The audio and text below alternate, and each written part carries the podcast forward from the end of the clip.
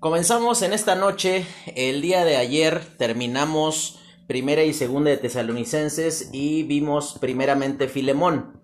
Eh, y llegamos ya a una sección que es considerada eh, epístolas pastorales. Eh, la denominación de epístolas pastorales es con, en el sentido de que este grupo de tres libros, primera y segunda de Timoteo y Tito, son denominados de este modo porque eh, habrán de ser la manera a través de la cual nosotros eh, vamos a poder ver la manera en la cual eh, se administra una iglesia. Si usted tiene el deseo de servir en una iglesia, de poder vivir de una manera que, o que honre al Señor, tener una, una, si aún si usted desea saber cómo es la forma en la cual su iglesia se está manejando, si es correcta o es incorrecta, este, o todo, o, cosas de este tipo, entonces usted debe de manejar a la perfección primera y segunda de Timoteo junto con Tito. El tema en particular va a ser, eh, digamos, el, enfoque, perdón, va a ser eh, siempre la administración de la iglesia. Vamos a comenzar con primera de Timoteo y aquí tenemos que mencionar un poquito el trasfondo. Eh, ocurre eh, de acuerdo a lo que se menciona allí en el libro de los Hechos, donde Pablo, estando en Éfeso, él parte hacia este para volver a Jerusalén y de ahí dice que le es necesario ir a Roma. Ahí se despide de los ancianos, pero también en ese momento él manda a Timoteo a eh, justamente a la ciudad de Éfeso. Digamos que eh, junto con Corinto, Éfeso era de las iglesias más prominentes del tiempo eh, de los apóstoles, eh, donde ahí Pablo invirtió una muy buena cantidad de tiempo. lo que sabemos acerca de Timoteo es que no era un hombre viejo, tampoco era un escuinclito como nos lo han presentado en las eh, escuelas dominicales que Timoteo tenía 15 años, sino que evidentemente Timoteo ya era alguien maduro, podría ser considerado un adulto joven para los estándares de ese tiempo. Considero que aproximadamente Timoteo habrá tenido entre 30 y 40 años en ese momento. Entonces, eh, si usted anda rondando esa edad, usted es un jovenazo, así que no, no se preocupe por eso. Y eh, la particularidad de las cartas que, tiene, eh, que, estas cartas tienen, es que van a presentar un enfoque de cómo servir a la iglesia. Eh, el, libro de Primera de Timoteo va a presentar los requisitos para, o el, perdón, el proceder de un buen ministro. El libro de Segunda de Timoteo va a presentar eh, el, como tema las reacciones del buen ministro y Tito va a tener como tema la obra del buen ministro. Así que aquí lo que vamos a ver es, si lo pudiésemos explicar de esta manera, primera de Timoteo es en cuanto a la forma personal, las cualidades personales que cada ministro debe de tener. Primera de Timoteo. Segunda de Timoteo es la forma en la cual habremos de relacionarnos con diferentes circunstancias que nos van a rodear en el ministerio y eh, Tito va a tener un enfoque a, digamos, como la administración un poco más ya eh, propia de la iglesia como ministerio, como cuerpo, aunque no deja de ser eh, un tratamiento espiritual el que Pablo da a esto. administrar no tiene otra definición más que hacer el uso apropiado de los recursos que se tiene para cumplir la finalidad que se, que se nos ha encomendado. Ese quizás podríamos entender que es la definición de administración. Administrar es tomar y ocupar fielmente aquello que he recibido para poder ir, irlo desenvolviendo y desarrollándolo para que el fin, el fin que se nos encomendó que fuese, eh, que se cumpliese por medio de nuestro, realmente ocurra de ese modo. Y eso es lo que Pablo va a, presentarle a estas dos personas. Estas dos personas son sumamente cercanas a él, más Timoteo que Tito, en el sentido de que Timoteo estuvo más tiempo y más de cerca con Pablo que Tito. Sin embargo, Tito evidentemente fue eh, una persona sumamente confiable y a Tito le dejaron un broncón porque lo mandaron a una ciudad que se llamaba Creta y ahí la digamos que la el, la forma en la cual eran conocidos los cretenses, así como nosotros consideramos que los chilangos son gandallas, que los de Guadalajara son creídos y los norteños son, son este, codos, así en el tiempo antiguo se tenía una opinión particular con respecto a la gente de Creta, donde eh, ellos, fíjate cómo lo de ahí mismo en la carta de, de, eh, de Tito, en el capítulo 1, los describe de esta manera. Los cretenses, malas bestias. O sea, imagínate. O sea, si, si tú quieres este buscar un adjetivo calificativo bíblico para alguien que no, que de, de plano no camina, no funciona, que no quiere avanzar, es ese. Tito capítulo 1 diciéndole mala bestia, ¿no? Que, es sumamente este, eh, grosero, ¿no? Podríamos decirlo así. Comenzamos con Primera de Timoteo. Y el tema de la epístola es el proceder del buen ministro.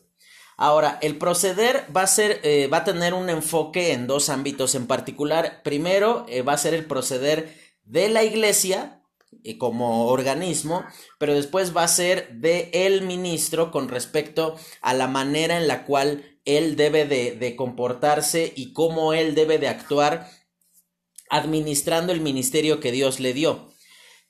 Cada una de estas partes tiene un estilo. Eh, la primera parte, que es referida al proceder de la iglesia, está enfocado a una manera como un testimonio y con una serie de instrucciones muy concretas y muy precisas. Pero ya la parte del proceder del ministro está referido continuamente a advertencias, instrucciones.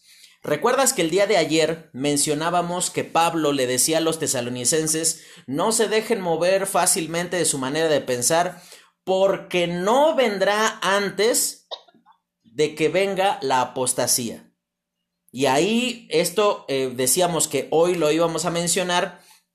Por cierto, ayer les dejé una tarea entonces, eh, la pregunta era, ¿Dios está en el infierno? Entonces, tenemos dos oportunidades para que personas puedan contestar.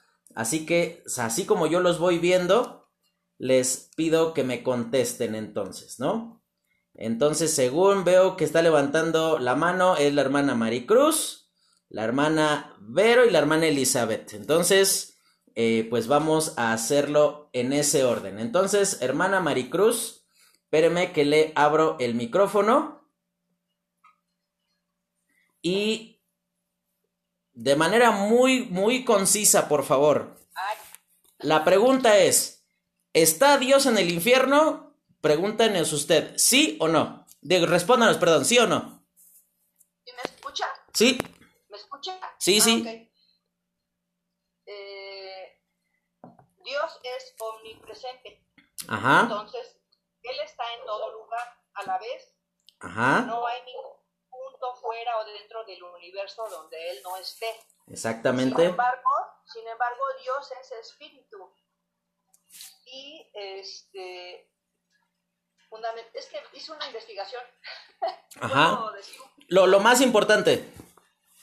Fundamentándonos en la segunda de Telonicenses 1.9, en donde dice que los cuales sufrirán pena de eterna perdición, excluidos de la presencia del Señor y de la gloria de su poder, no se refiere a la idea de estar apartados de Dios o de su ausencia en el sentido de que cesa de ser omnipresente. Más bien es la manera de describir el retiro de Dios en términos de su bendición redentora, es decir, la ausencia de su bendición. Ajá. Eso es lo que yo, bueno, tengo una gran Biblia aquí que investigué, puedo decir. Ok. Entonces, yo le, yo le pido que yo le pido que me diga sí o no. Sí, porque Él está en todo lugar, pero no habita ahí. Eh, bueno, no, es que no, no, no la, la, cuestión no es poner el énfasis de que si habita allí o no. También saquémonos de la mente la idea de que el diablo es el rey del infierno, porque en realidad, este, el diablo es el principal eh, castigado en el, en el, este, en, el infierno. Por lo cual, eh, está, aquí sí, sí tenemos que tener en consideración eso que eh, yo no sé si ustedes han visto esos, este, los, los tratados estos ilustrados, los chics, que vienen así con dibujitos y toda esta onda. Y en muchos de ellos presentan a Satanás como el rey del infierno, así como alguien que está eh, mandando y dirigiendo desde ese lugar. Entonces, eh, eso es mera imaginación humana, pero no tiene este fundamento bíblico. Hermana Elizabeth, cuéntenos. A, ah, pastor, sí. voy a terminar diciendo, voy a terminar diciendo que no habita ahí, que no está en el infierno. Ok, usted dice que no, muy bien. Sin embargo, la escucho. Sin embargo, en Hebreos 14:13 dice que no hay creación que no esté manifiesta en la vista de él. O sea, eh, Hebreos 14, hermana, dijo. Porque Hebreos llega hasta el 13. 4.13, perdón. Ah, ah, ok, ok, ok. Dice que no hay creación que no esté manifiesta a la vista de él, o sea, él tiene... Sí, todas las cosas están desnudas ante sus ojos, dice ahí. Así es, pero no necesariamente que él esté habitando en el, infierno, él no okay. está. Perfecto. Okay. Bueno, ya este, tenemos la opinión de la hermana Maricruz, ella dice que sí, pero no. O sea, este de, acuerdo a lo que nos dijo, y no está mal, no, no, no estoy, no estoy diciendo que, que tiene una opinión equivocada, hermana, no. Hermana Elizabeth. Este, yo digo que no, él está en su trono. Ajá, ok, perfecto. Y hermana Vero. Eh, yo digo que sí, eh, porque, bueno, está ahí, pero desplegando únicamente eh, la ira como uno de sus atributos. Esa forma en la que está la presencia de Dios, únicamente. Perfecto. Miren, entre las tres eh, se, se, complementa la respuesta que, digamos, está más apegada a lo que, según de Tesalonicenses 1, 8, 9 y 10, trata de transmitir allí. En primer lugar, como dice la hermana Maricruz, es cierto, eh, Dios es eh, omnipresente, pero más que aludir al hecho de que Dios está en todo lugar y que esa sea la razón, eh, tenemos que tener en consideración que más el, el hecho de la omnipresencia de Dios no significa solamente que Dios está en todo lugar y ya, sino que la presencia de Dios en todo lugar es lo que permite la existencia de todas las cosas. Eso es lo que dice Colosenses 1.17, donde dice, y todas las cosas por medio de él subsisten. La palabra subsistir allí es interesantísima porque transmite la idea de algo que tiene un comienzo, pero que se mantiene existiendo a razón de que Cristo existe, a razón de que Cristo no tiene un comienzo de que no es alguien, no es como un combustible que tiene un periodo de, de ignición donde se prende y dura prendido un buen tiempo y después finalmente muere sino que Cristo es la esencia, la, la, la, razón por la cual las cosas llegan a existir y que se mantienen existiendo. Ahora, es cierto, Cristo, eh, Dios está en todo lugar y pero algo que tenemos que notar es que, como dice la hermana Elizabeth, Cristo está en su trono. Aquí lo que tenemos que ver es de qué manera está presente. Puntualmente la respuesta es sí, sí está en el infierno. Pero no es que Él está pagando por algún pecado, no es que Él está sufriendo junto con los pecadores, mucho menos es que Él tiene pecado y que por esa razón algo de Él tiene que estar allí, ah, como lo dice la, eh, filosofía del yin yang. No sé si has visto este circulito que está dividido en dos colores, eh, blanco y negro, y cada parte tiene un puntito eh, opuesto del, del otro color que todo lo malo tiene algo de bueno y todo lo bueno tiene algo de malo. No, Dios no es así. Dice primera de Juan 1.5, Dios es luz y no hay ningunas tinieblas en él. Esa es la razón por la cual podemos entender que Dios está en el infierno, pero permitiendo que este lugar exista, como decía la hermana Vero, desplegando su ira para que los pecadores paguen y, se cumpla lo que dice 2 de Tesalonicenses 1.5, porque es justo atribular a los que os atribulan. Es decir, y dice en el versículo 8, en llama de fuego. Ahora, eh, ahí habla de que lo que Cristo produce en el infierno es que exista y Él está allí presente. ¿Y sabes cuál es la desgracia del infierno? No es que Dios no está allí, la desgracia del infierno es que Dios estando allí, teniendo las facultades y el poder absoluto para salvar, para redimir, para perdonar, como decía la hermana Maricruz, no lo hace, sino que en lugar de eso, Él sencillamente contempla, no de una manera sádica o como complaciente con el dolor ajeno, sino con, con una, una mirada de satisfacción sabiendo que su justicia está siendo cumplida que su justicia está siendo eh, honrada y por esa razón podemos concluir que Dios sí está en el infierno, pero bajo estas prerrogativas, ¿no?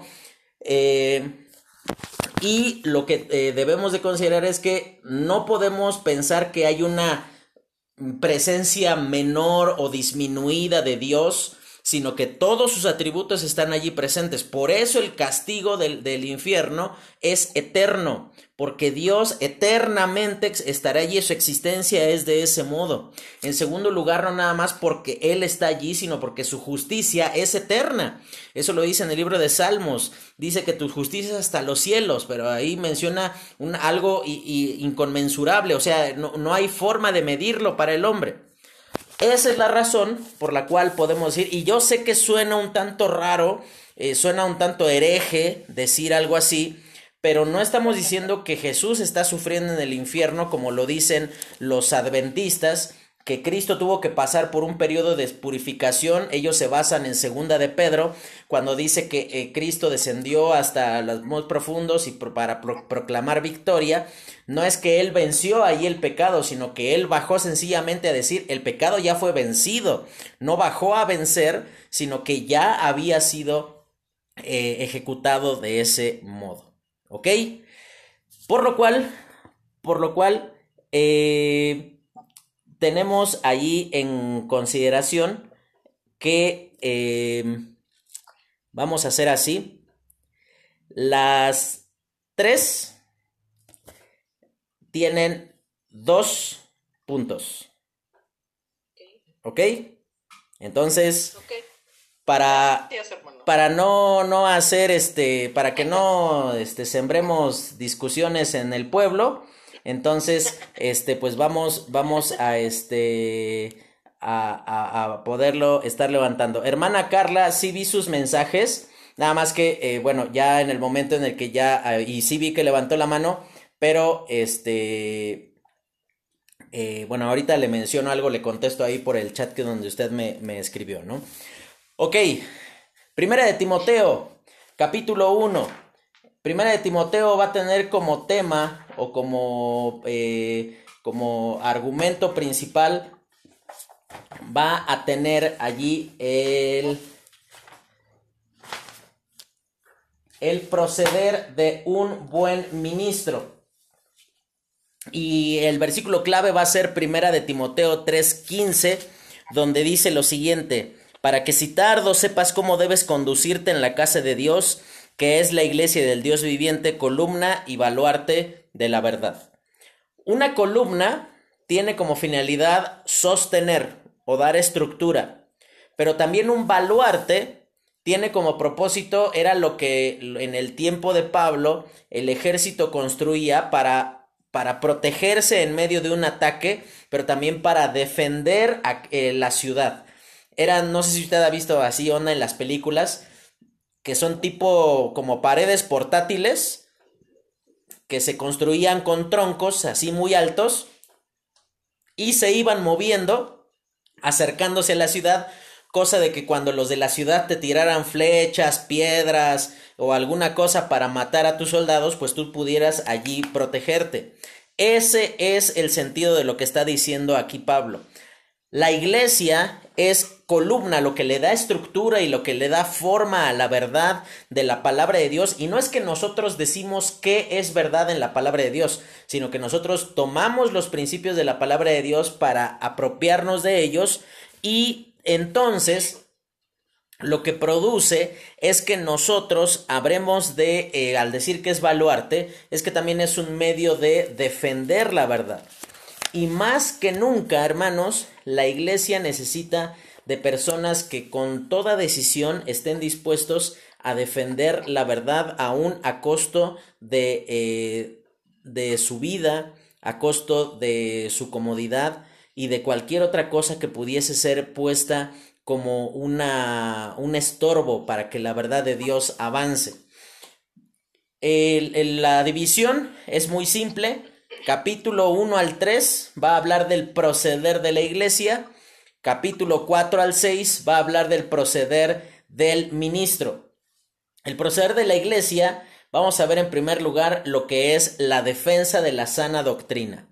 Si algo es que lo que permite que como creyentes nos mantengamos caminando en la misma dirección es que creemos en las mismas cosas. Mira, probablemente vas a encontrar a alguien que te diga algo contrario a lo que yo te acabo de decir con respecto a esto del tema del infierno, ¿no? Que, pues, torna ahí, podría ser a lo mejor alguna opinión diversa. Pero, por ejemplo, no va a cambiar el asunto de que creemos en el mismo medio de salvación en que la voluntad de Dios está contenida en la palabra de Dios y que no necesitamos revelaciones adicionales, en que el Espíritu Santo de Dios es aquel que eh, mora en nosotros y que permite que, que cada uno de nosotros pueda estar en una condición en la cual eh, podamos estar viviendo eh, de, de una manera en la cual podemos ser opositores a los principios de la palabra de Dios. Aquí lo que Pablo está, eh, va a presentar es que lo que nos permite mantener la unidad en la iglesia es que creemos en el mismo Dios, en que tenemos el mismo Espíritu Santo, en que tenemos la misma verdad que es la Escritura, en que confiamos en las mismas promesas en, eh, del arrebatamiento, de la vida eterna, del perdón de nuestros pecados, del consuelo de Dios para nuestra vida por medio de su palabra, por medio del Espíritu Santo. Esas cosas no las podemos sacrificar. Por ejemplo, te, te menciono algo muy al azar.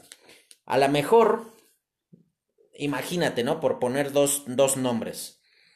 Eh, en el evento que narra ahí Primera de Samuel sobre que eh, Saúl va y consulta a una adivina. Algunas personas dicen que era Samuel, otras personas dicen que era un demonio.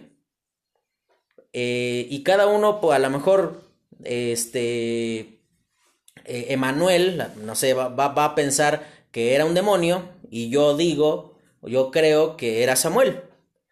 Eh, pero ahí no pasa nada, hermano, porque sencillamente es una opinión. Pero si ya, por ejemplo, eh, se presenta una cuestión donde de repente tú me escuchas a mí decir, es que hermanos, tuve una nueva revelación de, eh, del Espíritu Santo de Dios, donde nos dice que no va a haber un arrebatamiento y que el perdón de los pecados ha quedado cancelado y que ahora hay que creer en una nueva doctrina que yo les voy a comunicar, este, lo mínimo que esperaría es que usted se desconectara en el momento, ¿no? De si yo empiezo a decir cosas así, porque de ningún modo, de ningún modo podemos compartir eso. A eso es a lo que se refiere primera de Timoteo en el capítulo 1, Fíjate lo que dice en el versículo 3, como te rogué que te quedases en Éfeso cuando fui a Macedonia para que mandases a algunos que dice que, que no enseñen diferente doctrina.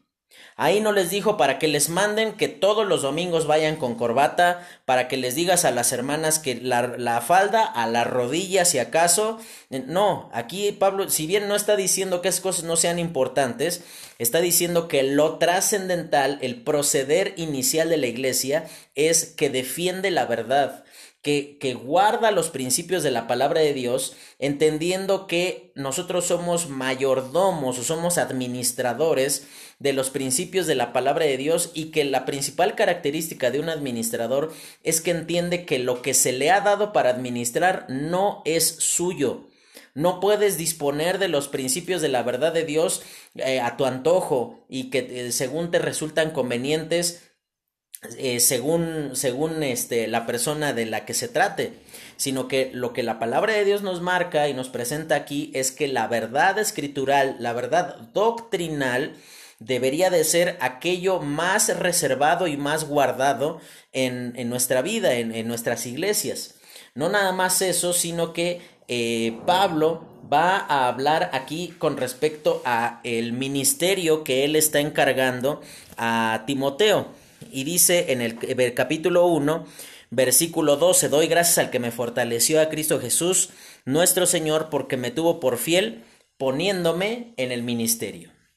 Y este versículo narra realmente lo que ocurre cuando alguno de nosotros tiene el interés de, eh, de parte de Dios de servirle, de involucrarse en el ministerio y aquí tenemos que considerar lo principal, hermano. Usted quiere servir en la iglesia y a la iglesia, usted está haciendo muy bien. Pero ese deseo no surgió de su buen corazón, surgió de que Dios lo puso allí. Y eso es lo que, lo que Pablo dice, Dios me puso en el ministerio. Y dice, habiendo yo sido antes blasfemo y perseguidor e injuriador, mas fui recibido a misericordia porque lo hice por ignorancia e incredulidad. Versículo 15 dice, 14 eh, dice, pero la gracia de nuestro Señor fue más abundante con la fe y el amor que es en Cristo Jesús. Aquí es trascendental entender que Pablo lo que les está diciendo aquí, le está diciendo a Timoteo, es que él tiene que recordar que eh, cada uno de nosotros ha recibido el ministerio, no es algo que te pertenece, no es algo que ganaste por antigüedad ni por insistencia, ni porque tu currículum fue el más este, notable entre los candidatos para servir en la iglesia, sino que Dios permitió que tú llegaras a esa posición. Y esto es eh, algo que debería de llenar de temor y, y, de gratitud también tu corazón, entendiendo que Dios dice aquí en el versículo 12, me tuvo por fiel. Aquí lo que literalmente significa ese texto es que Pablo fue tratado como alguien que siempre había sido fiel, aunque no haya sido de ese modo. Por esa razón dice en el versículo 13, yo antes había sido injuriador y mentiroso y había hecho muchas cosas en contra de la iglesia, pero ahora he sido recibido a misericordia. Y entonces continúa y vamos a ver que esa sana doctrina nos llama inmediatamente al combate, a, luchar. Y eso entonces es lo que nos lleva a, considerar lo que dice en el versículo 18. Este mandamiento, hijo Timoteo, te encargo para que conforme a las profecías que se hicieron antes en cuanto a ti, milites por ellas la buena milicia. Aquí este es un versículo del cual se agarran muchos eh, carismáticos para justificar la práctica de las profecías y de los dones sobrenaturales en la iglesia actualmente. Sin embargo, el sentido de la palabra profecía que ocupa aquí Pablo no tiene el sentido de revelar el futuro, sino tiene el sentido de aclarar, de iluminar. Y eso es entonces lo que nos lleva a entender que la palabra profecía aquí literalmente hace referencia a la enseñanza correcta de la palabra de Dios. Usted va a poder justificar su llegada al ministerio por la palabra de Dios. Va a poder sostenerse en el ministerio a pesar de las dificultades por la palabra de Dios. Y vas a servir en el ministerio por la suficiencia de la palabra de Dios, no por una profecía, no por algo que dice otro de mí, sino por algo a lo cual soy iluminado, soy, soy esclarecido, soy, soy eh, dirigido hacia la verdad.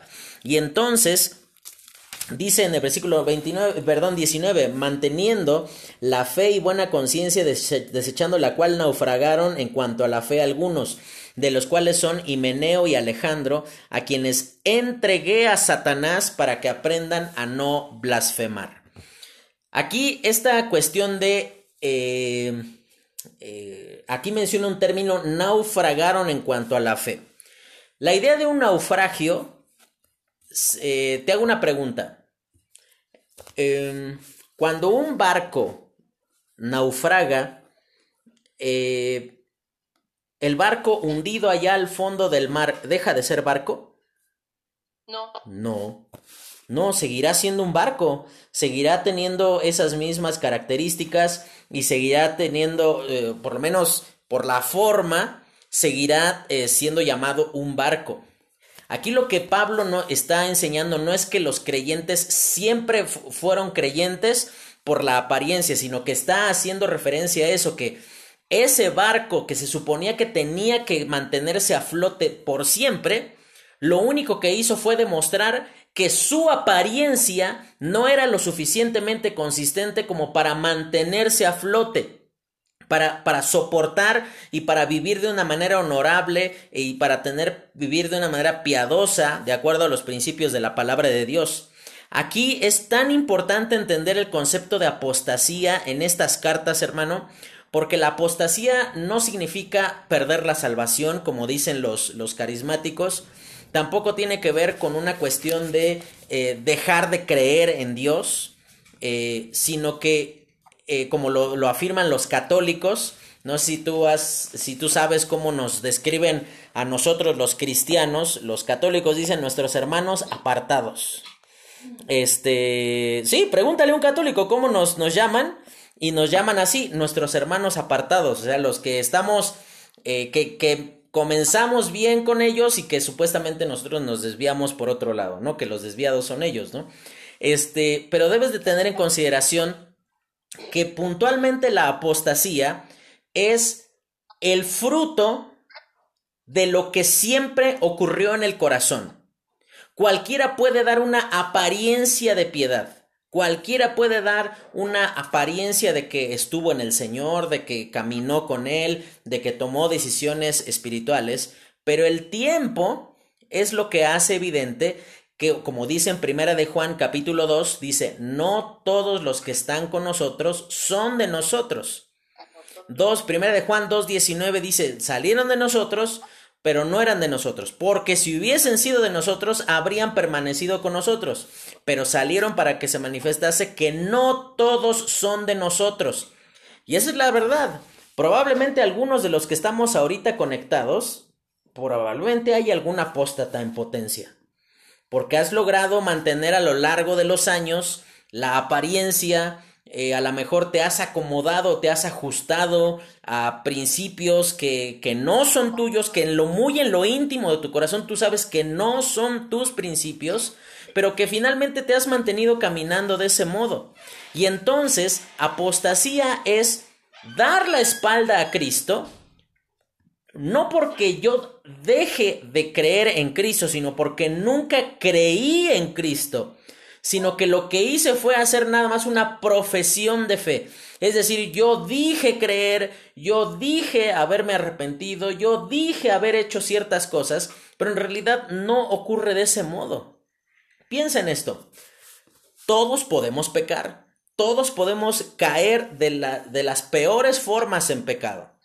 No, no, no, no en pecaditos, pecadillos así, este, inocentones a nuestros ojos. Podemos caer de las formas más graves, todos. Pero ¿sabes cuál es el distintivo evidente de todos aquellos que son hijos de Dios y que caen en pecado? Que vuelven. Todos. ¿Sabes cuál es el distintivo de los apóstatas? No regresan.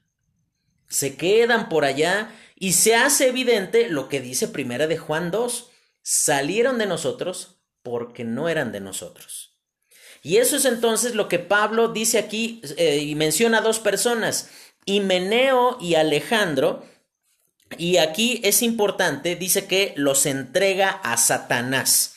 Esta práctica eh, también ya eh, es presentada en 1 de Corintios capítulo 5, donde hace referencia a la persona que estaba viviendo en inmoralidad y ahí entonces dice que este que debía ser entregado a Satanás y entonces dice que lo saquen de entre ellos. También aparece en primera en segunda de Corintios capítulo 2 donde ocurre toda esta ¿Qué significa entregar a Satanás?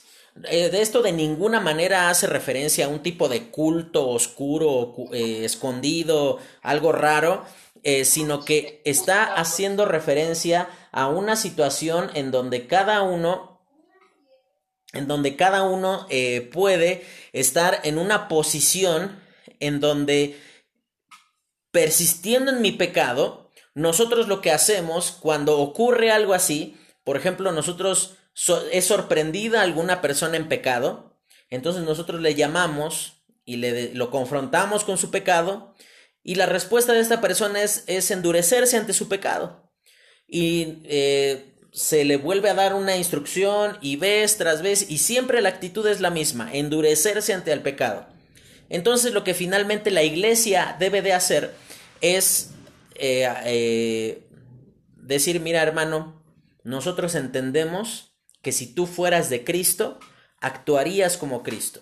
Te arrepentirías como si Cristo viviera en ti, pero eso no está ocurriendo. Entonces, por lo tanto, nosotros somos limpios de responsabilidad ante Dios por tu actitud, por tu desobediencia y que Dios tenga misericordia de ti.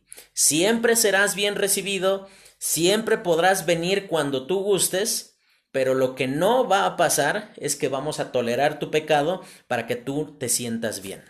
Eso es entregar a Satanás. Es decir, mira Dios, nosotros hicimos lo que debíamos de hacer y en la expresión de entregar a Satanás habla de que Satanás le va a destruir, es, es entregarle a destrucción propiamente. Es decir, no, no es hacerle una oración al diablo ni mucho menos, sino es una onda de decir, Dios, ahí está el que dice que es tu hijo y el tiempo y el diablo se encargarán de él. Han habido veces que ese es el, medio por el cual finalmente la persona le son alumbrados los ojos de su entendimiento y vuelven a Cristo y otros se vuelven mucho peores. Eh, probablemente se va a cortar ahorita en un minutito, entonces nos volvemos a conectar por el mismo link. Y comienza el capítulo 2 y va a comenzar a hablar de la dirección de la iglesia y en primer lugar va a hablar con respecto a los principios con respecto a la oración. Y en primer lugar se menciona que la oración debe de ser una, una conducta congregacional más que individual, eh, eh, referida a poder orar por la salvación de todos los hombres, pero también se nos pide que oremos por nuestras autoridades. A pesar de que tú consideres de que no está haciendo bien su trabajo. En realidad, habrán muchas veces en las cuales nosotros no compartimos el proceder de la autoridad y que consideramos que es impropio la, eh, su trabajo, que eh, está beneficiando a otras personas, lo que tú quieras, pero aquí el mandato piensa en algo. Fíjate quién gobernaba ah, en los tiempos de Timoteo. Nerón la más grande porquería de los emperadores romanos era el emperador en ese determinado momento. Y aún así Pablo les dicen, oren por las autoridades.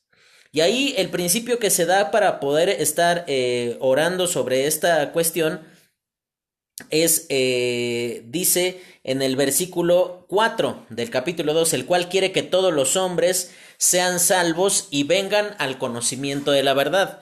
Es decir, que el amor de Dios no es un amor fingido, Él no dice que, le ama, que ama a todos, aunque, no, aunque ame a algunos, sino que es un amor genuino, real, por el cual Él desea la salvación de los hombres.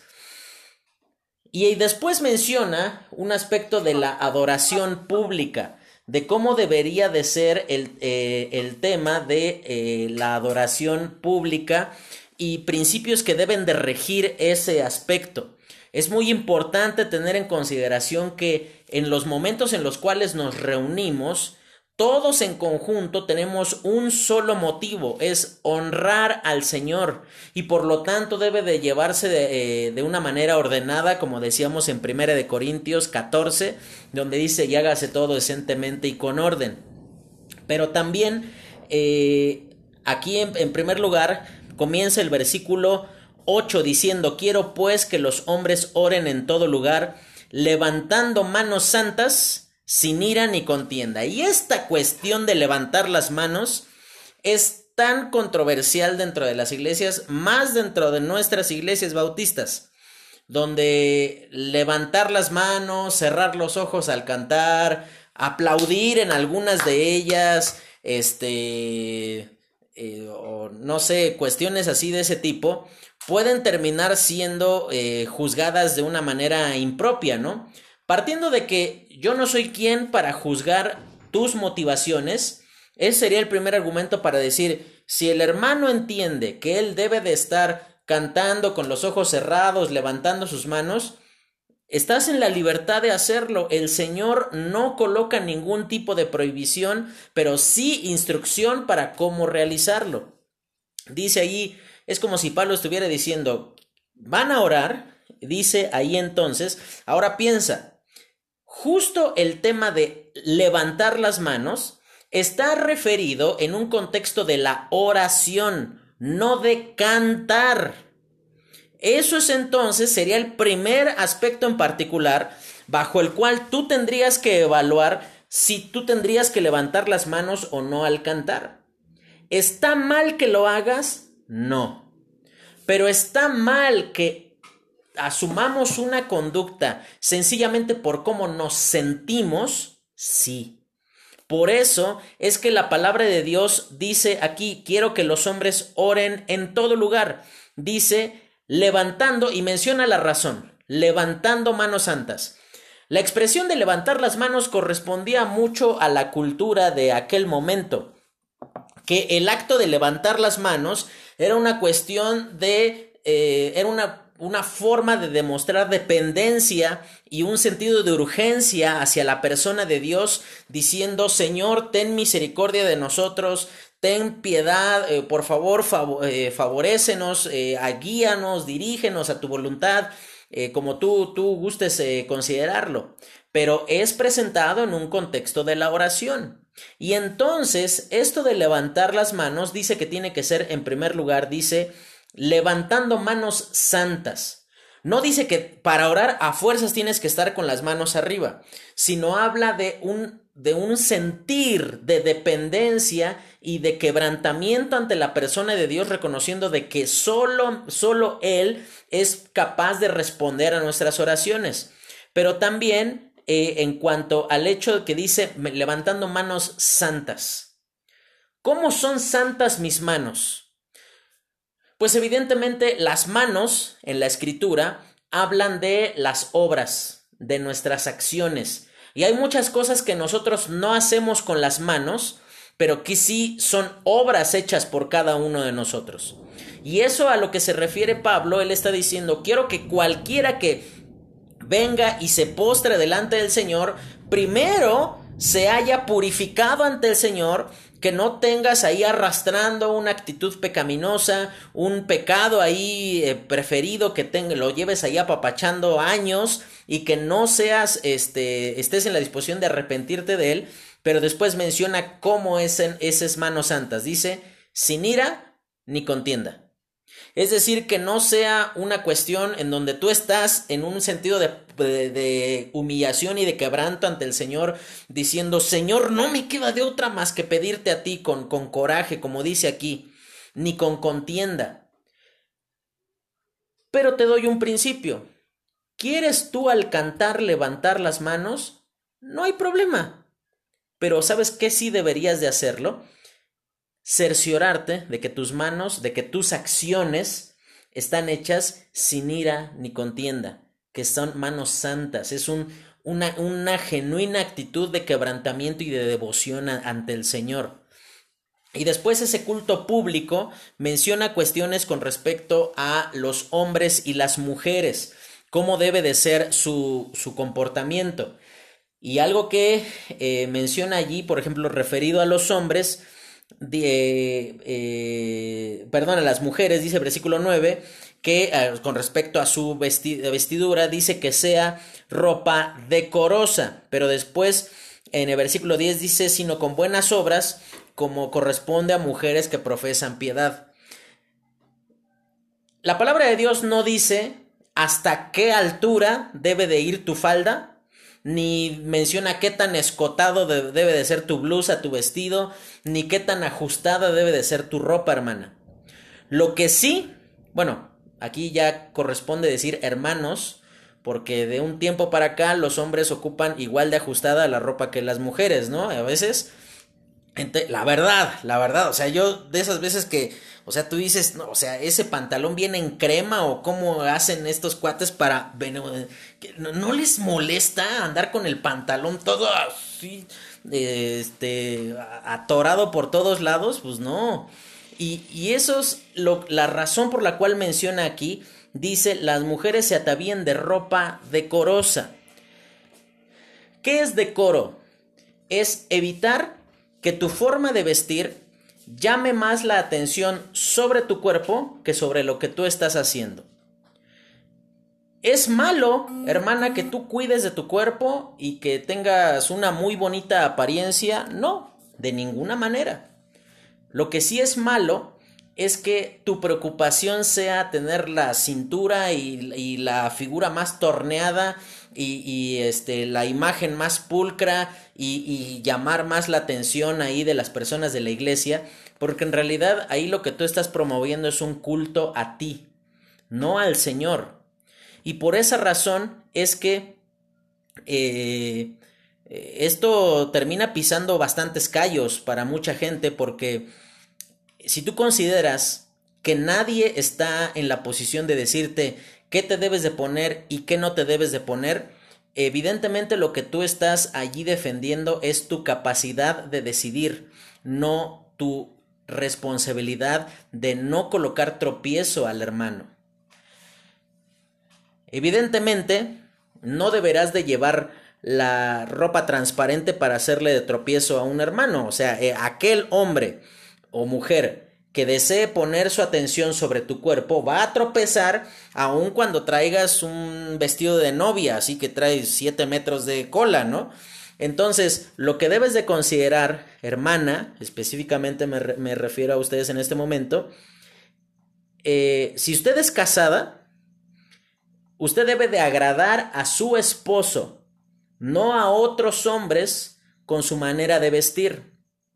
De tal manera que, y aquí caemos en un punto, hermano, su esposa no es un, una cosa que usted la puede andar presumiendo por allí, como muchos hombres dicen hoy día, es que yo quiero andar con ella, que ande bien vestida, bien bonito para presumirla. Pues hermano, entonces mejor este eso habla de que tu esposa para ti no es una persona, es una cosa de que tú, tú deseas obtener atención para ti por medio de ella. No hay nada más egoísta que, que tú pienses de esa manera. Entonces, para los hombres, tú debes de tener en consideración que la responsabilidad de la pureza te corresponde primordialmente a ti. Pero la responsabilidad de la modestia, hermana, le corresponde a usted. De poder guardar su cuerpo en la pulcritud, en la eh, pureza que Dios eh, coloca sobre, sobre cada uno de nosotros. Porque imagínese, hermana, si usted llega a la iglesia con eh, una, una ropa más ajustada que modelo de Telcel, con un escote hasta los tobillos y este, o sea, y, y diciendo, pero vengo a adorar a Dios, hermano, usted, usted evidentemente está, eh, no, no sé a cuál creerle. Si entra un inconverso a la iglesia y la ve a usted, dice, ah, pues a todo dar, está igual que afuera. No hay ninguna diferencia. Por esa razón, y esto no aplica nada más para las mujeres, aplica también para los hombres. Creo que Dios es un Dios digno de ser honrado aún en nuestra apariencia, en nuestra forma de vestir. Y no estoy diciendo, hermano, que necesariamente tengas que ir con una corbata que te está asfixiando y este con chaleco y, saco y pantalones este así de, de, tintorería. En la modestia y en la, eh, y en la, en la condición en la cual Dios económicamente te ha colocado, hermano, mantente en eso. Pero tampoco tu... Eh, a mí me resulta difícil de conciliar que un hombre, porque esto más nos afecta a los hombres, que pienses que tu valor está en virtud del el tamaño de tu reloj, de cuántas esclavas de, este, de oro traes aquí colgando, de todos los anillos que traes, este, de lo abultada que se ve tu, tu cartera. Hermano, por esa razón aquí está diciendo la adoración debe de tener, debe de quitarse cualquier impedimento que eh, haga que la atención no sea colocada en Cristo, en honrarle a Él, en poner nuestra atención en Él. Por eso, si tú, hermanito, varón, y lo digo, no lo estoy mencionando al aire porque es algo que pues ocurre prácticamente en todos lugares, por ejemplo, en, en nuestra idiosincrasia en la cual nos, nos desarrollamos. Si tú llegas a la iglesia con pantalones rotos, camisa, así la camiseta que parece que la traes hace cuatro días, que parece que te pusiste a cambiarle el aceite a tu carro con esa playera y te limpiaste las manos y ya luego te la pusiste. A mí sí me gustaría que tú pensaras, ¿tú irías a pedir un trabajo vestido así? ¿Irías vestido de esa manera? yo te cuento cómo me... ¿Sabes cómo fue que yo fui entendiendo esto? Creo que yo los primeros días de creyente iba con mi playerota de las chivas a la iglesia. Y ahí entendí que por más que sea la voluntad de Dios irle a las chivas, entendí que, que no es una cuestión de lo que a mí me gusta, sino de la, algo que puede honrar a Dios. Y me acuerdo que ahí comencé a, a usar, pues, una, una camisita de manga corta y ahí fue cambiando mi manera de vestir de tal manera que aún desde la apariencia es notable que tú vas a encontrarte con la persona más importante del universo. Y entonces, eso eh, referido al tema de la apariencia. Pero después se menciona una cuestión referida al orden, el tema de la sujeción de las mujeres. Dice en el versículo 11, la mujer aprende en silencio con toda sujeción. Y esto no es un, una, defensa de la misoginia, no es una, vindicación del machismo, no, no es una, y, tantos, no, no, no es este, el inicio del patriarcado como mucha gente se ha ocupado de decir ociosamente en los últimos días. ¿Sabes por qué?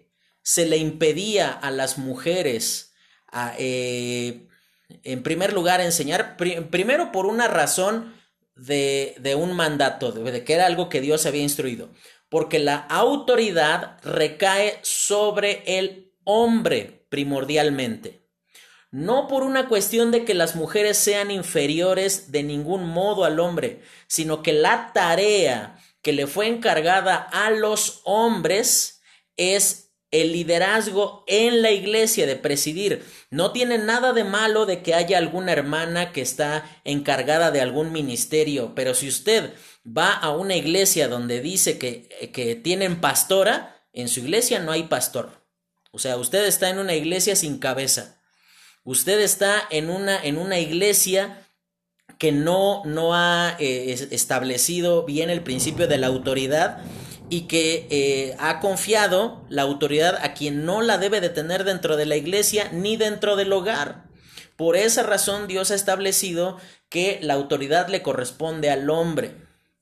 Ahora, algo que nos borra la sonrisa a todos los hombres en estos momentos, cuando escuchamos de la mujer aprende en silencio, es una onda de entender que tristemente, hermano, muchas veces Dios decide ocupar a las mujeres para realizar muchas cosas que, que este, están dentro de su voluntad porque los hombres no están en la disposición de obedecer. ¿Sabes qué es lo triste? Tú ves, en, por ejemplo, en jueces, una jueza es Débora y Barak. Partiendo del orden como es, ¿quién se menciona primero? Débora y Barak después. Y ahí tú ves a Débora que le dice eh, a Barak, ¿no te ha dicho Dios que vayas y liberes al pueblo de Israel? Es decir, que Barak se había estado haciendo guaje, pero hace mucho tiempo, de cumplir con lo que Dios le había pedido. Hermano, si en tu iglesia termina siendo más preponderante el ministerio de las mujeres, no es porque el pastor tiene una visión de equidad de género, es porque los varones están muy cómodos aplastados en su lugar. No están haciendo lo que deben de hacer. Creo que es muy popular esta persona, se llama Sofía Müller, se llamaba la hermana Sofía Müller, ella fue misionera en, eh, en la selva de Ecuador y de Colombia, eh, y una vez hubo un ministerio que decidió apoyarle y le proporcionaba recursos, le enviaban dinero y, pues estaban apoyándole en su ministerio. Y una vez un grupo de pastores, era una conferencia de 700 pastores, en un momento cuestionaron al director de este ministerio preguntándole que por qué ellos apoyaban el ministerio antibíblico, según ellos, de una mujer, porque debería de estar siendo presidido por un hombre. Y la respuesta me encanta de este señor. Este señor se, llamaba Jack Wirtsen. Eh, el Señor, ¿sabes qué les respondió? Les dijo, miren hermanos, nosotros apoyamos a una mujer en la selva porque aquí tenemos 700 hombres sentados. Esa es la razón. Y qué triste, qué pobre recomendación de liderazgo donde tú descansas en que, ah, pues es que mejor que lo haga la hermana porque ella se ve como que le haya más. No, mejor que eso lo, decidan ellas y ya nada más nos digan a nosotros qué quieren y ya hacemos así. Y esa es entonces la razón por la cual ahí entonces desubicadamente las mujeres terminan subiéndose a las barbas de, de, la autoridad y terminan asumiendo actitudes que no les corresponde. Y de ahí entonces viene la postura de muchísimas iglesias me sobran, nos sobran a todos dedos en este momento para mencionar la cantidad de iglesias que el pastor es la esposa del pastor. Porque el pastor es un monigote ahí que está parado, pero el que decide es su esposa. Y eso evidentemente es también una, una mala forma, donde la esposa del pastor piensa que ella es pastora. Mira, yo amo con todo mi corazón a mi esposa, pero el hecho de que yo sea abogado no la convierte en abogada a ella. El hecho de que yo sea contador no la hace contadora a ella. Entonces, como por qué piensas que si la iglesia tiene pastor, la esposa es pastora? No, no, no hay tal. Por esa razón es que es tan importante entender, y aquí la razón eh, de la instrucción es la siguiente. Adán fue formado primero, ya habla de la autoridad, pero en segundo lugar, lo que ocurría es que, ¿sabes por qué Pablo eh, descansaba el argumento de que las mujeres no hablen en la congregación en el sentido de enseñar? Eh, también no hay que irse de mambo, ¿no? Porque hay iglesias donde, por ejemplo, en el culto tienen separados de un lado a los hombres y de un lado a las mujeres. Eh, no, o sea, yo, yo creo que hay, hay cosas más importantes de las cuales la iglesia tendría que ocupar que el hecho de rozar el codo con una de las hermanas, ¿no? O sea, debería de ser eh, algo, algo absurdo, es, es pensar, es caer en lo de Colosenses, ¿no? Que colocar regla sobre regla sobre regla sobre regla va a, a, controlar mi pecaminosidad, ¿no? Y aquí eh, la, lo que ocurría es que la, en la adoración pagana, la mayoría de veces quien dirigía el culto eran mujeres. Por esa razón, o sobre quienes venían ahí espíritus y, daban según revelaciones, y eran como muy, era, era lo más común que las mediums fueran mujeres. Por esa razón es que Pablo dice, ni de cerca quiero que la iglesia se parezca a lo que encuentras en cualquier templo pagano a las afueras de la iglesia. Por esas dos razones. Y alguna dirá, bueno, pero ahorita ya no tenemos adoración a un ídolo. Sí, pero el mandamiento sigue siendo el mismo. Adán fue creado primero. La responsabilidad recae sobre el hombre, hermana. ¿Quiere usted servir en el liderazgo? Apoye el ministerio de su esposo. Apoye el ministerio de su pastor. Esto no es una, una eh, defensa del machismo cristiano. Es una cuestión de poner en orden las cosas como deben de ser. El liderazgo le corresponde a su esposo, no a usted. Usted confiará en la buena y sana dirección de su esposo. Y vuelvo a lo mismo de ayer. Si hay, hubiese alguna situación allí donde usted dice, bueno, pero es que yo soy a la mejor mamá soltera, eso significa que me tengo que buscar un esposo para... No, eh, podemos hablar de cada caso en particular, pero me estoy refiriendo a cuestiones eh, de la familia convencional construida y del funcionamiento ideal de cómo debería de ser dentro de las iglesias. ¿no?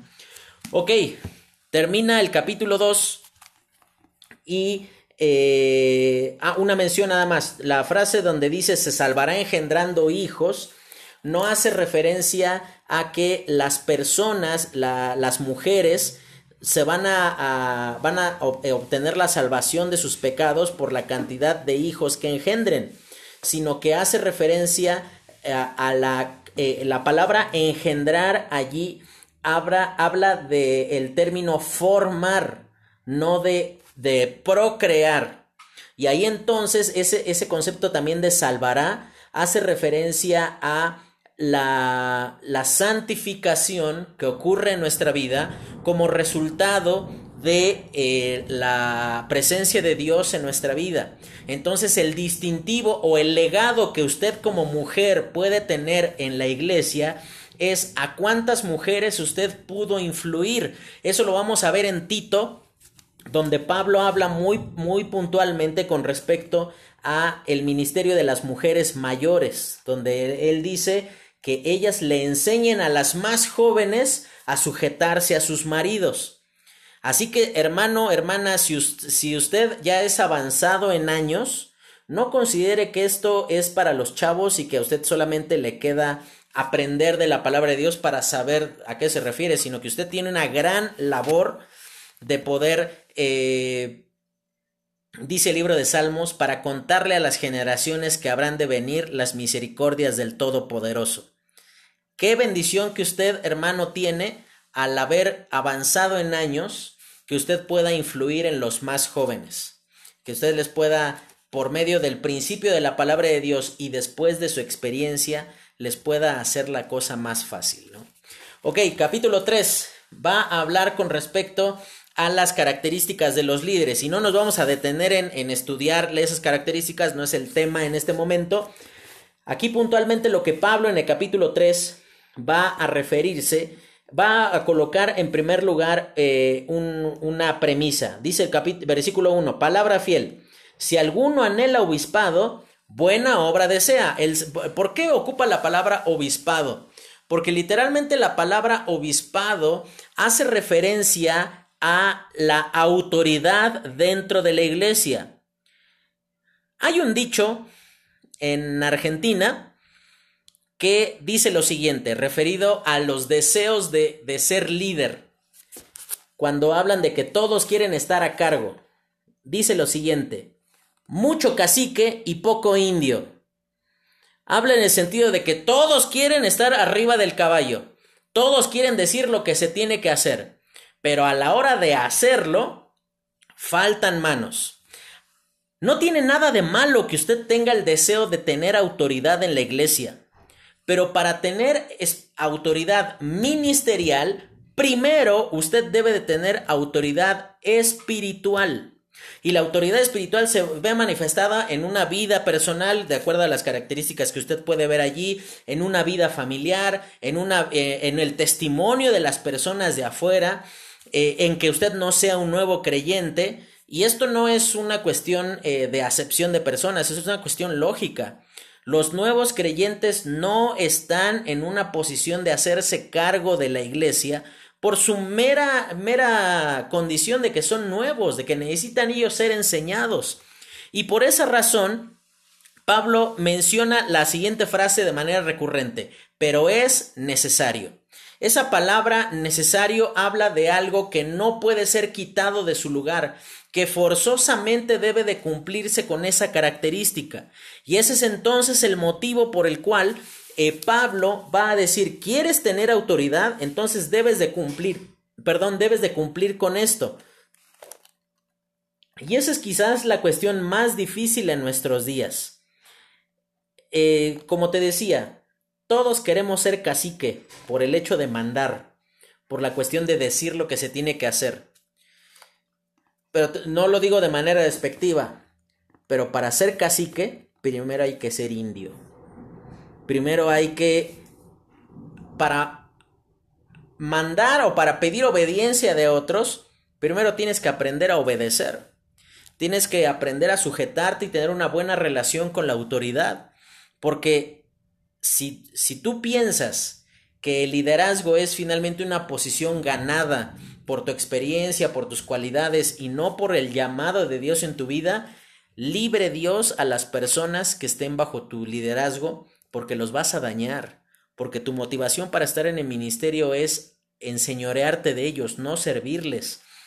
Y eh, menciona también instrucciones para con las mujeres y menciona allí en el versículo 11, asimismo, las mujeres sean honestas, no calumniadoras, sino sobrias, fieles en todos. Y después menciona las características de los diáconos, que son oficiales dentro de la iglesia, que están sirviendo, eh, cumpliendo con labores puntuales y específicas y que finalmente les confieren autoridad. Y las características de los diáconos evidentemente siempre tienen que ver con un correcto testimonio. Eh, el pastor no debería de estar encargado de todas las cosas. Personalmente, esta es mi opinión. El pastor debería estar lejos de dos cosas en el ministerio. Lejos del dinero y lejos de las cuestiones que otros hermanos con suma facilidad también pueden hacer. O sea, el, pastor no tendría que ser la persona la mejor que tenga que ser él el encargado de limpiar aunque nada le pasa por agarrar una escobita y limpiar. ¿Por qué digo esto?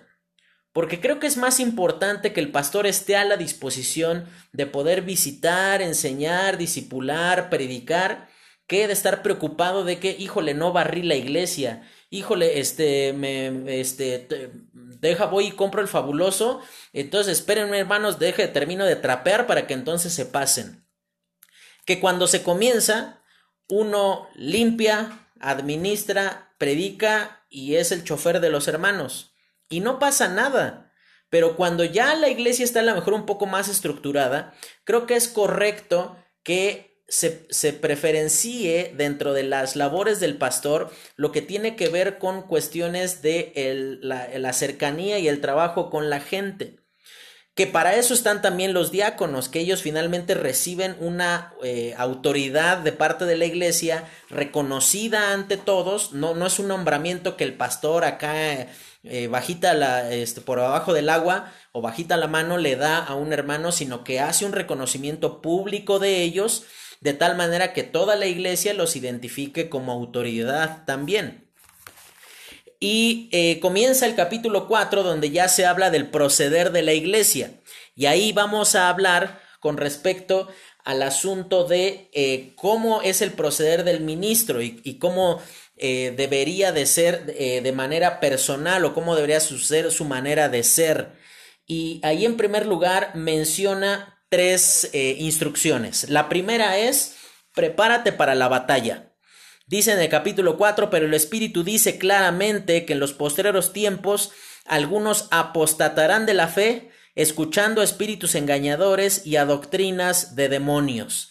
Y ahí habla de, de lo que justamente yo te decía, es dar la espalda a Cristo y comenzar a ir en contra de Cristo, en contra de sus principios, en contra de su palabra, en contra de su pueblo. Y entonces la instrucción que se le da a Pablo aquí, eh, perdón, Pablo le da a Timoteo, es eh, la siguiente, prepárate porque la cosa se va a poner difícil. Vas a estar en una batalla constante y necesitas estar preparado. En segundo lugar, la, eh, la instrucción es ejercítate para la piedad. Dice en el versículo 7, desecha las fábulas profanas y de viejas, ejercítate para la piedad. ¿A qué se refiere esa frase de fábulas profanas y de viejas? No hace referencia a mujeres, hermano, para que usted no, no piense así como que este no le voy a hacer caso a la viejita de la iglesia porque igual me conduce al error, no. Sino que esa, ese término de viejas habla de las las mitologías o las fábulas que se habían eh, creado a lo largo de los años, a las leyendas, de tal manera que este, todos temían a alguna cuestión en particular como al asunto de la llorona, ¿no? Y todos en la iglesia asustadísimos por esa cuestión de que, imagínate, ¿no? Eh, a mí me pasó una vez, estaba todavía soltero y allá en Bernal, donde vivíamos, este, el domingo de resurrección hacíamos el culto a las 5 de la mañana. Y recuerdo que muchas personas el primer año no fueron. ¿Sabes por qué? Porque mucha gente decía, es que hermano, a esa hora todavía andan los nahuales allá afuera. Entonces, este, pues, ¿qué tal que nos agarra un nahual en el camino? Entonces, mejor, mejor llegamos ya cuando haya iluminado el día y llegaron como a las 7 de la mañana las personas. Ahora, esto habla de la formación cultural y del hecho de pensar que el, lo único a lo cual debes de temer, dice la palabra de Dios que debes de temer a tres cosas. Que debes de temer al Señor, que debes de, temer en el sentido de no caer en, en sus tentaciones en, la, en el diablo, y que también debes de temer de ti mismo, de tener cuidado de cuán peligroso puede ser tu propio, tu propio corazón. Eh, pero ahí dice ejercítate para la piedad y la palabra ejercítate ahí literalmente significa gimnasio. Entonces eso ya nos aporta un, eh, un sentido eh, ya más, más profundo. Yo escucho la palabra gimnasio y me viene inmediatamente a la mente la idea de un tipo así súper fuerte, este, pero también te tendría que venir a la mente la imagen de dolor, de esfuerzo, de constancia, por causa de que pues, eso es lo que ocurre en un gimnasio. Ahora, lo, lo que Pablo le da la instrucción aquí a Timoteo, él está diciendo, Timoteo, eres un buen ejemplo, pero quedándote quieto, quedándote estático, no vas a seguir siendo un buen ejemplo. Necesitas seguir avanzando y necesitas seguir eh, creciendo en el conocimiento de Dios y de su palabra. Y eso es entonces lo que la, la segunda instrucción. Y la tercera dice ahí en el capítulo 4, en el versículo 13 dice, entre tanto que voy, ocúpate en la lectura, la exhortación y la enseñanza. Si tú deseas algún día servir como pastor o servir en la iglesia de algún modo, este debería de ser a lo mejor lo que debería de ocupar la mayoría de tu agenda. La lectura, la exhortación y la enseñanza. Claro está que cuando dice ocúpate en la lectura, habla de leer la Biblia. No tiene nada de malo leer libros cristianos, al contrario, qué bueno que usted lo hace. Evidentemente, si usted me dice, ah, hermano, estoy leyendo un libro bien bueno, ah, ¿cómo se llama?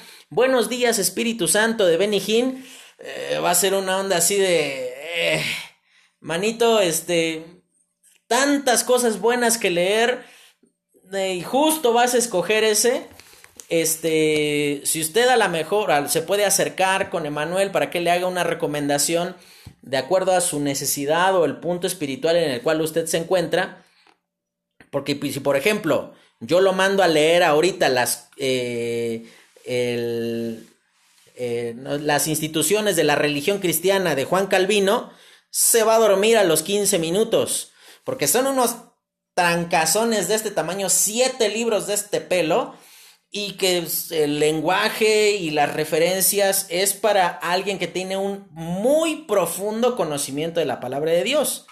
Entonces, pues en esa medida podemos ir avanzando, aún te podemos recomendar algún libro muy bueno para que tú puedas leer, pero si, por ejemplo, la lectura de libros supera la cantidad que tú inviertes leyendo la Biblia, hermano, tú estás equivocado.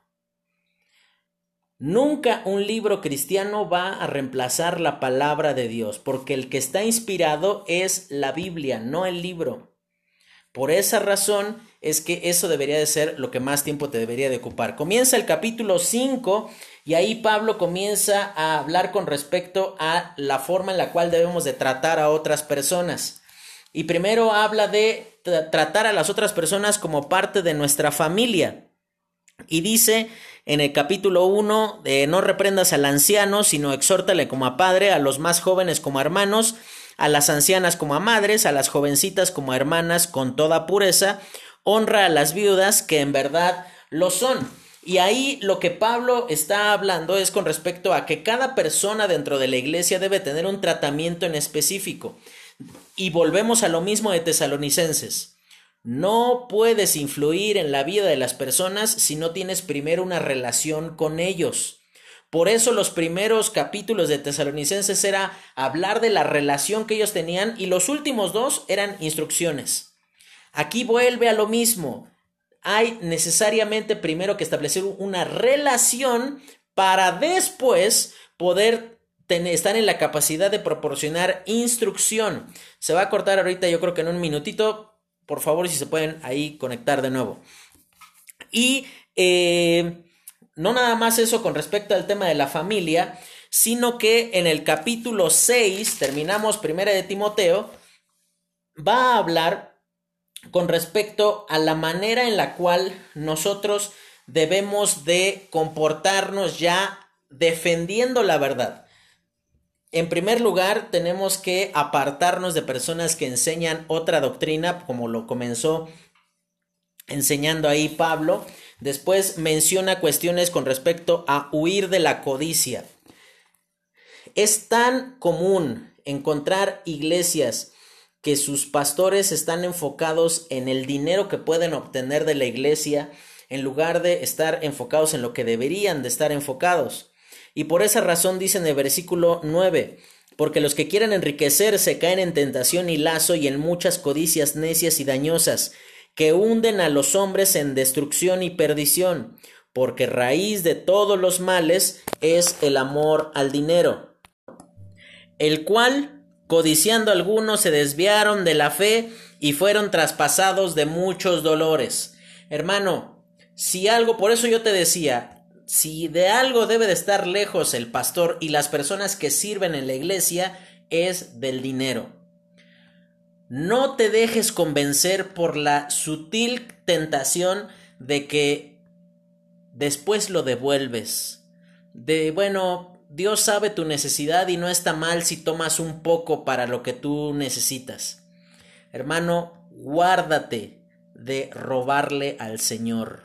Esa es la más grave de las cuestiones, personalmente pienso en las cuales tú podrías caer. Porque si me robas a mí, le robas a uno de los hermanos de la iglesia, pues el problema es conmigo.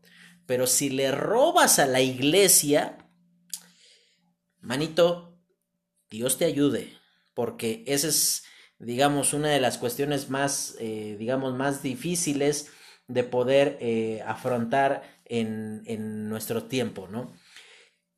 Y finalmente, hay una cuestión, un mandato para guardar la sana doctrina, dice el versículo 20. Oh Timoteo, guardo lo que, te, lo que se te ha encomendado, evitando las profanas pláticas sobre cosas vanas y los argumentos de la falsamente llamada ciencia, la cual profesando algunos se desviaron de la fe.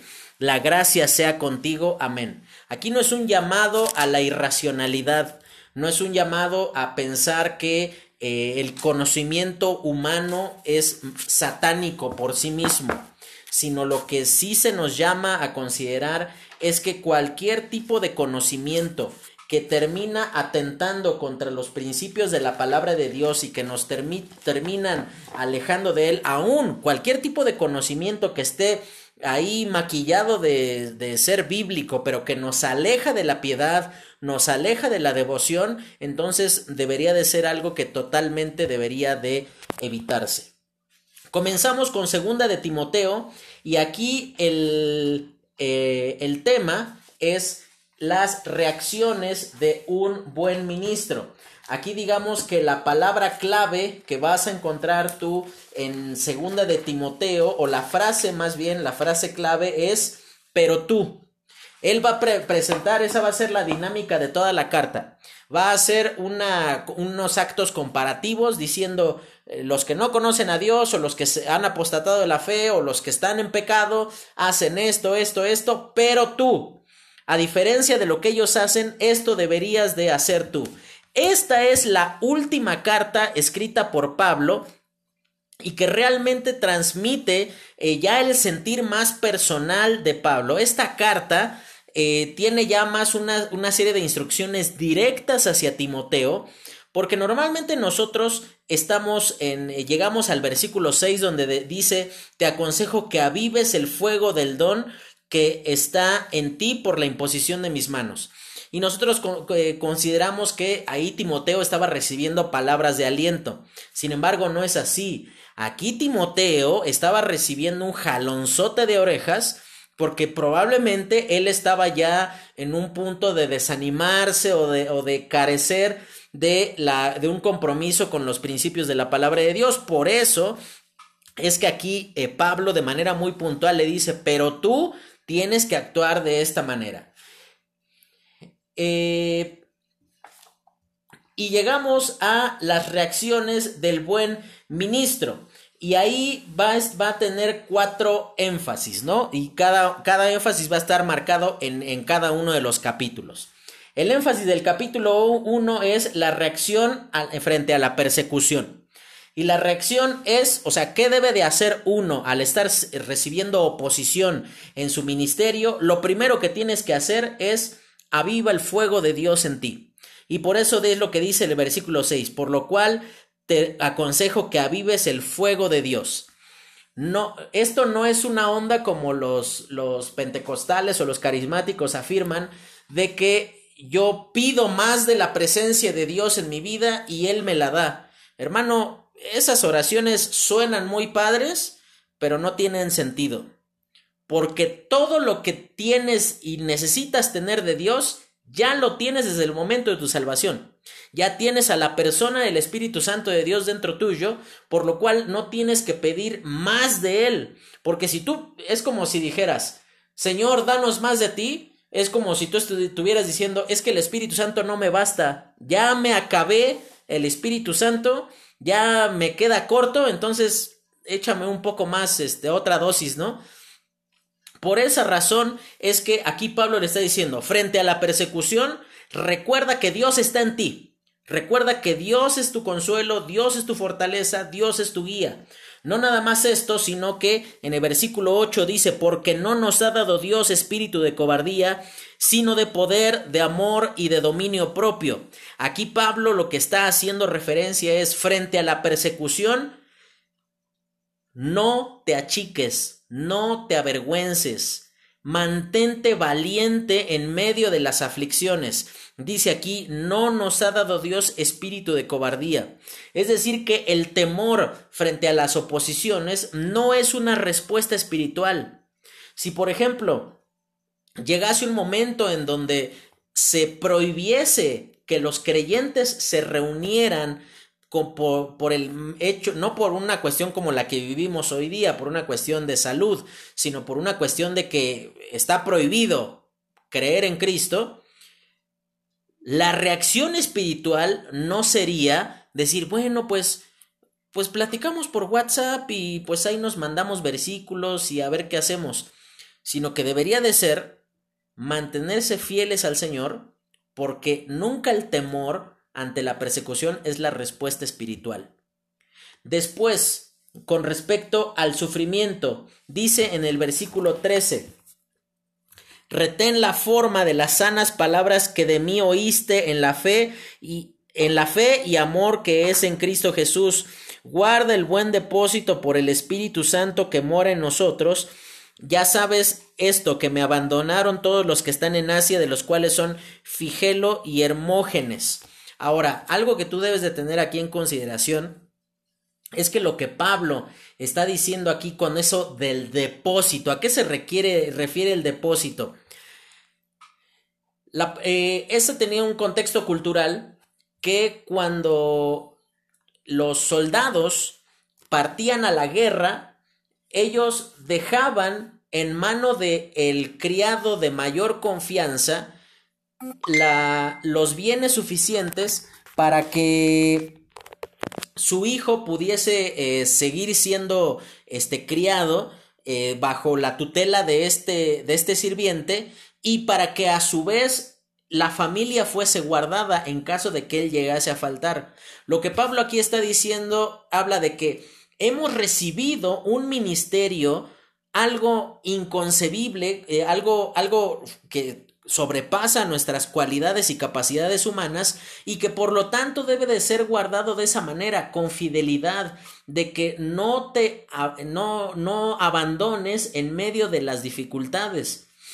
Después, capítulo 2 habla de la reacción frente a los problemas en el ministerio y va a ocupar aquí eh, cinco ejemplos con respecto a lo que debe de hacer un, eh, un hombre, una mujer que están sirviendo al Señor.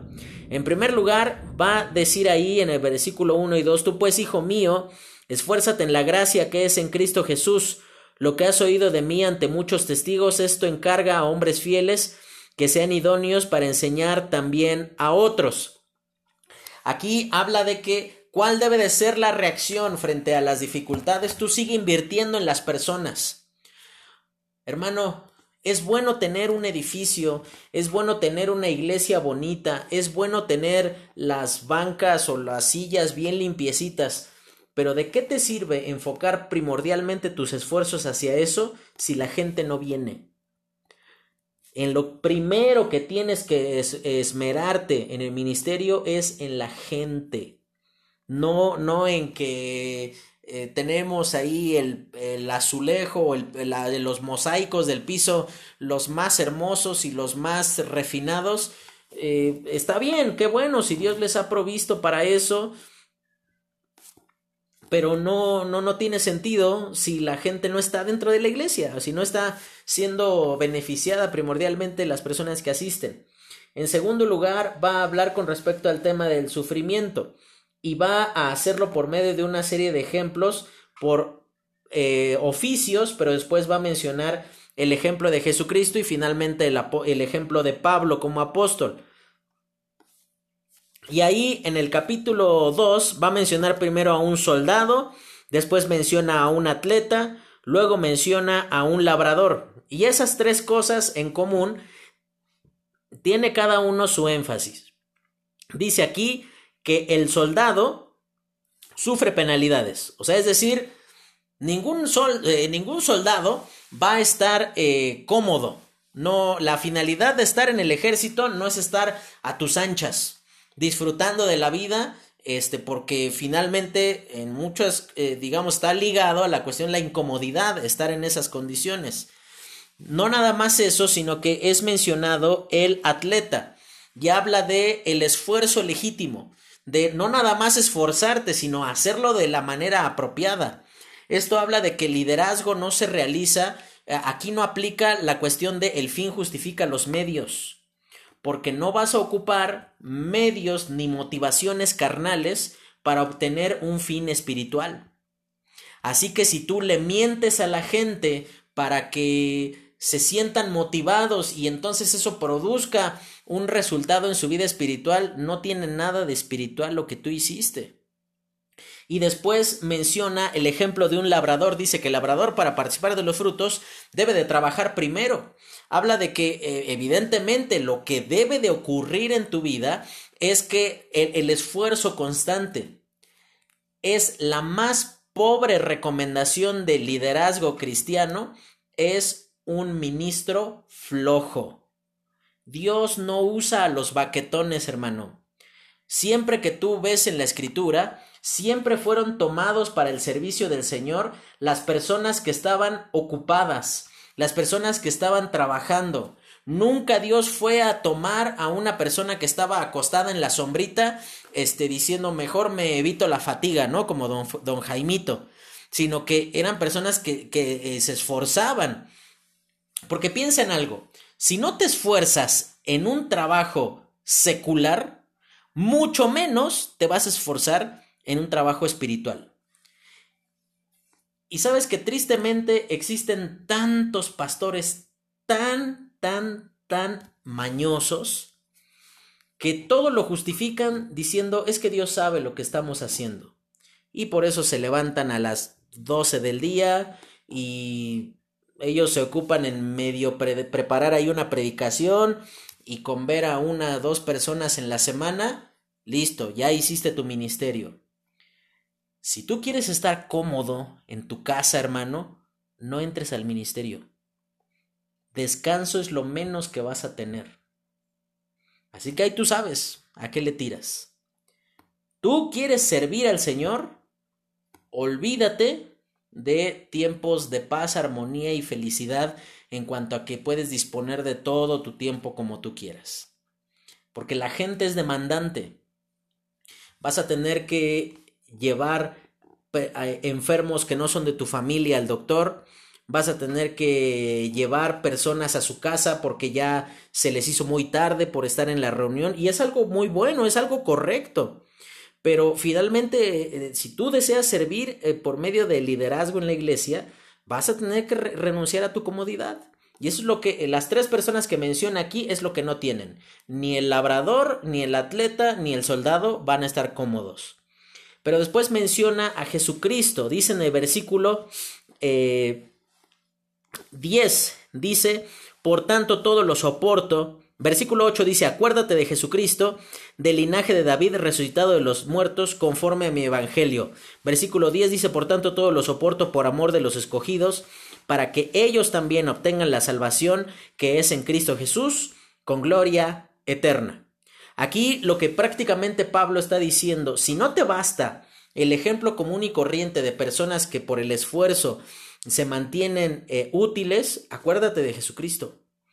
Yo no me, yo, yo, no veo a un Señor Jesucristo flojo, no veo a, a un Señor Jesucristo huyéndole al esfuerzo, sino que ahí tú lo ves, vez tras vez, vamos ahora para allá, y vamos para acá y enseñándole a las personas y pasando tiempo con, con, con sus discípulos.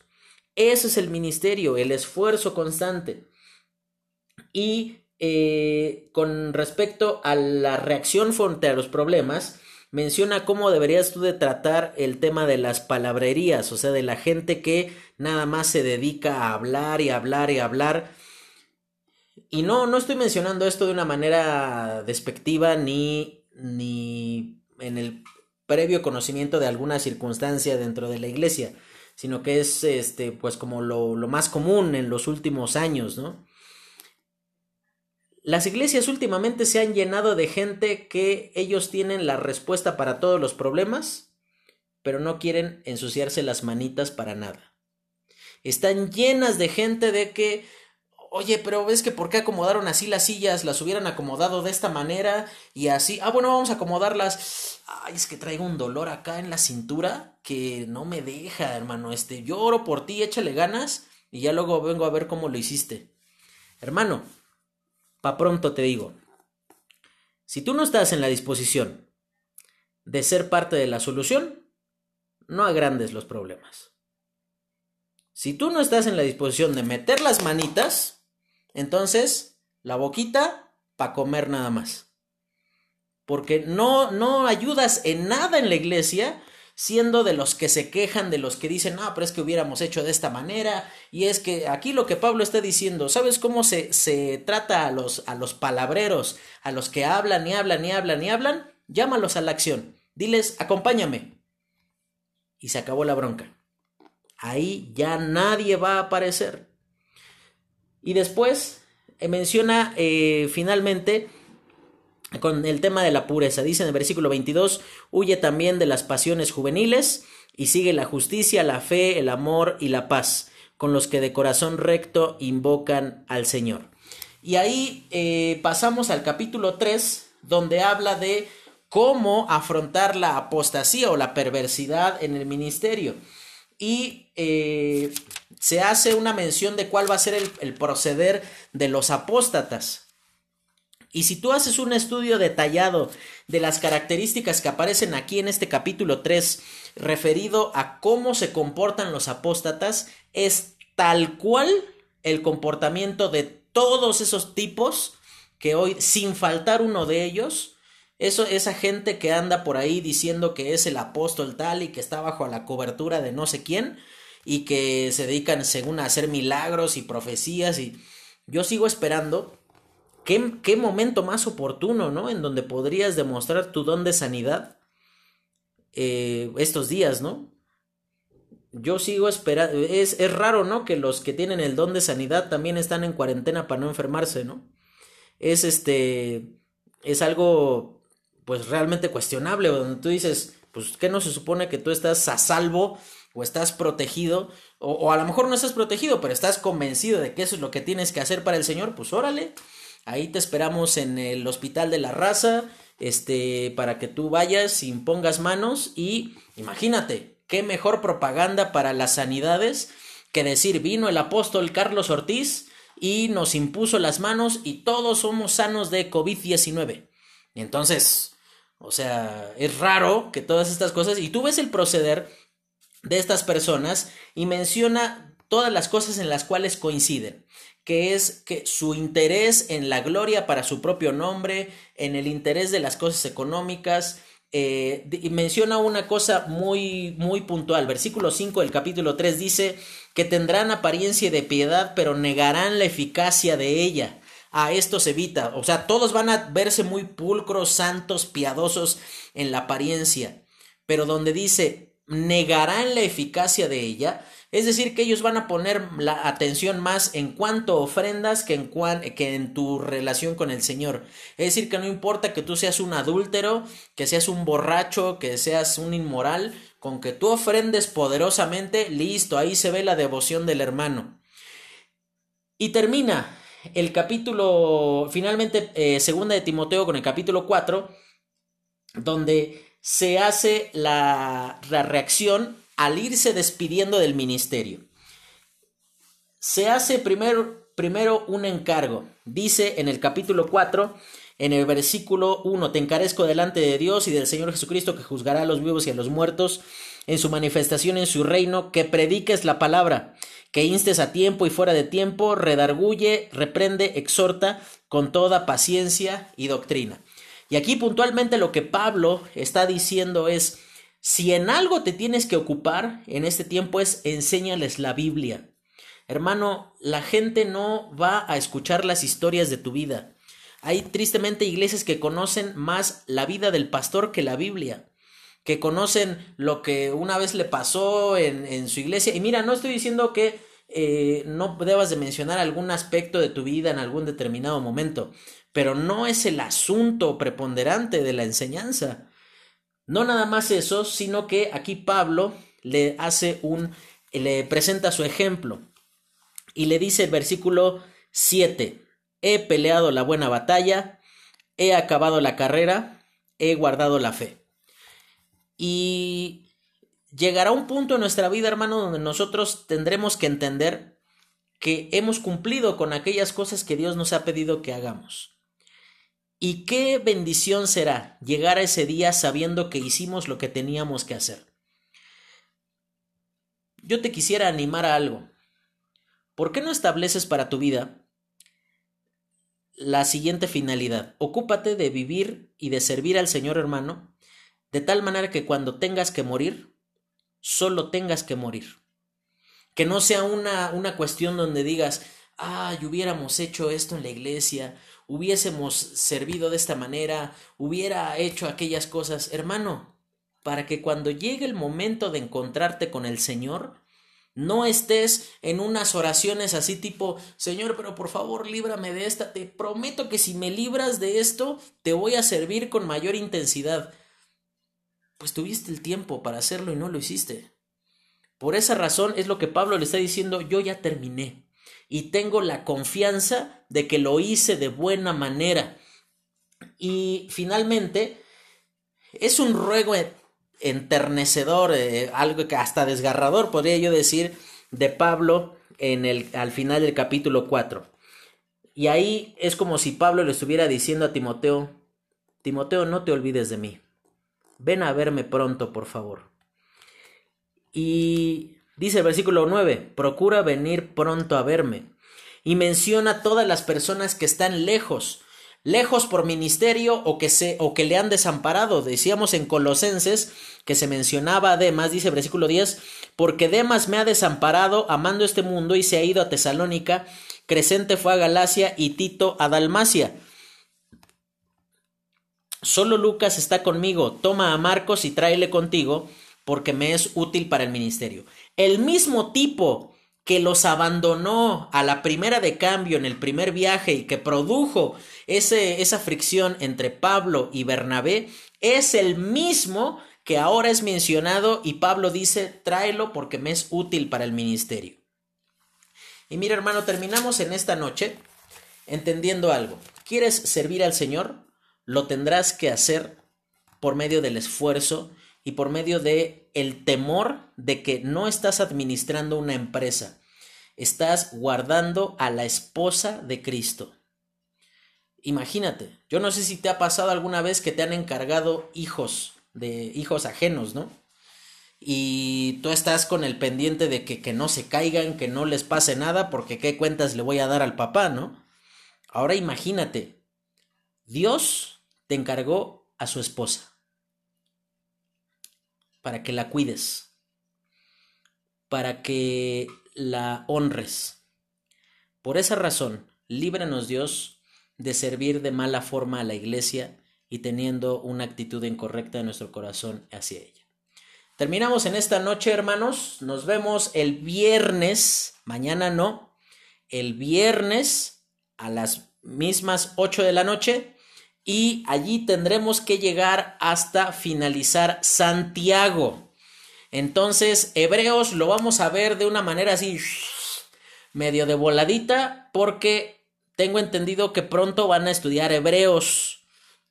Entonces, eh, pues bueno, ya no, no me voy a meter mucho, sencillamente vamos a ver algunos puntos allí. Y Santiago también lo van a estudiar este, también con prontitud, si no es que ya lo hicieron. Entonces deberán de eh, entender que, bueno, por esa razón es que vamos mucho más rápido ahorita, ¿no? Muy bien, hermanos, muchísimas gracias. Dios les bendiga, estamos ahí en contacto y pues cualquier eh, cuestión que lleguen ahí a, a considerar que les podemos ser de utilidad, pues estamos a sus órdenes. Dios les bendiga, muy buenas noches.